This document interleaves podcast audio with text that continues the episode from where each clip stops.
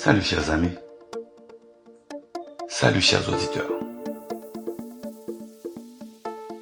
Pendant la préparation et avant le lancement de la deuxième saison de Causer avec Sarto, je me permets de trier et d'éplucher ici et là les articles de presse sur Haïti sans cibler un sujet en particulier.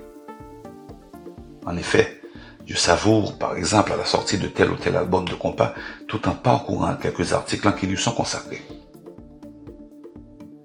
Je me suis réjoui par ailleurs de l'annonce du prix Goncourt États-Unis attribué cette année au romancier haïtien Mackenzie Oxel pour son livre Une somme humaine.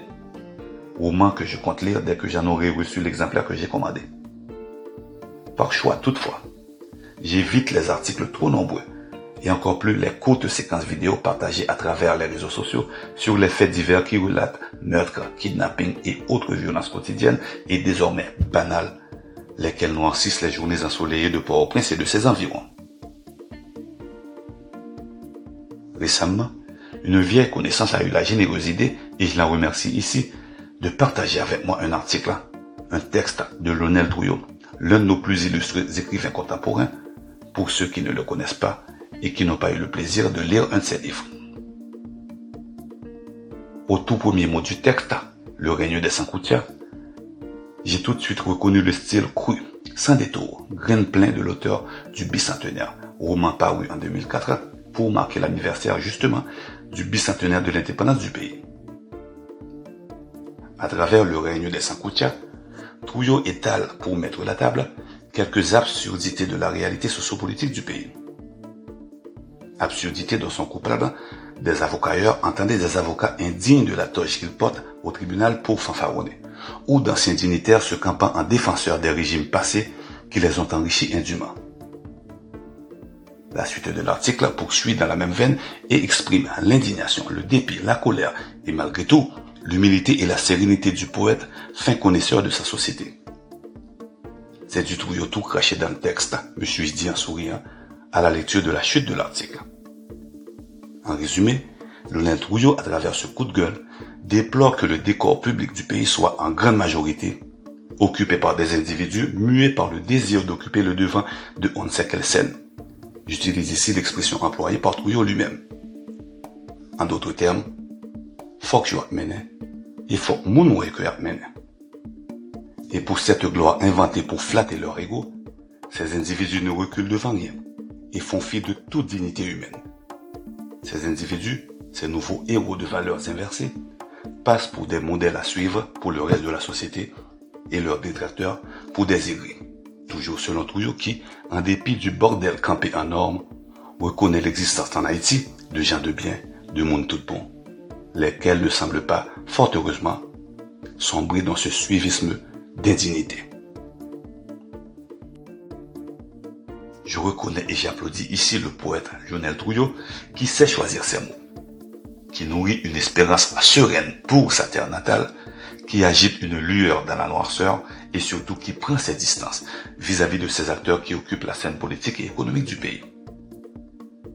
Néanmoins, je me dis, et là, Lionel Trouillot ne l'a malheureusement pas relaté, comment pourrait-il en être autrement? Le scénario dénoncé par l'écrivain et qui se joue présentement dans le décor pouilleux du pays découle directement de l'histoire récente d'Haïti. En effet, cela crevait les yeux que la dégradation des institutions, la mémise, le payant sur celles-ci par les acteurs qui jouent les rôles principaux, qu'il s'agisse des chefs de gangs armés ou des dignitaires du pouvoir, il n'y a point de différence entre les deux catégories, entraînerait la société vers ce marasme chaotique de non-droit où la vie ne tient qu'à un fil, où l'avenir est brumeux, où l'indignité fait loi et où la moralité s'écrase devant la nécessité de paraître et de survivre. D'aucuns diront que ces acteurs eux-mêmes sont les produits de cette déliquescence. Toutefois, je me demande si ce sont les acteurs qui ont précédé le scénario ou plutôt si c'est celui-ci qui a généré les acteurs. Après réflexion, j'oserais dire qu'ils sont concomitants. En effet, alors qu'on assistait depuis la chute des Duvalier à l'effritement du paysage social, économique et politique d'Haïti, une nouvelle génération d'hommes et de femmes dits politiques, mais très opportunistes et affairistes, émergeait et remplaçait l'ancienne garde qui, par son mode de fonctionnement sectaire et l'exclusivisme qu'elle appliquait sur les ressources du pays, doit aussi endosser sa part de responsabilité non négligeable. L'épisode de causerie avec Sorto d'aujourd'hui n'avait pas pour objectif de proposer une solution à l'éradication de ce groupe de nouveaux héros de valeurs inversées qui, on pouvait s'y attendre aussi, fait école et façonne l'avenir rêvé des plus jeunes haïtiens. Ces derniers aimeraient probablement les remplacer, être les prochains meneurs éphémères afin de connaître à leur tour leur jour de gloire et de continuer la chaîne des Sankoutia. Haïti s'était glissé dans tout par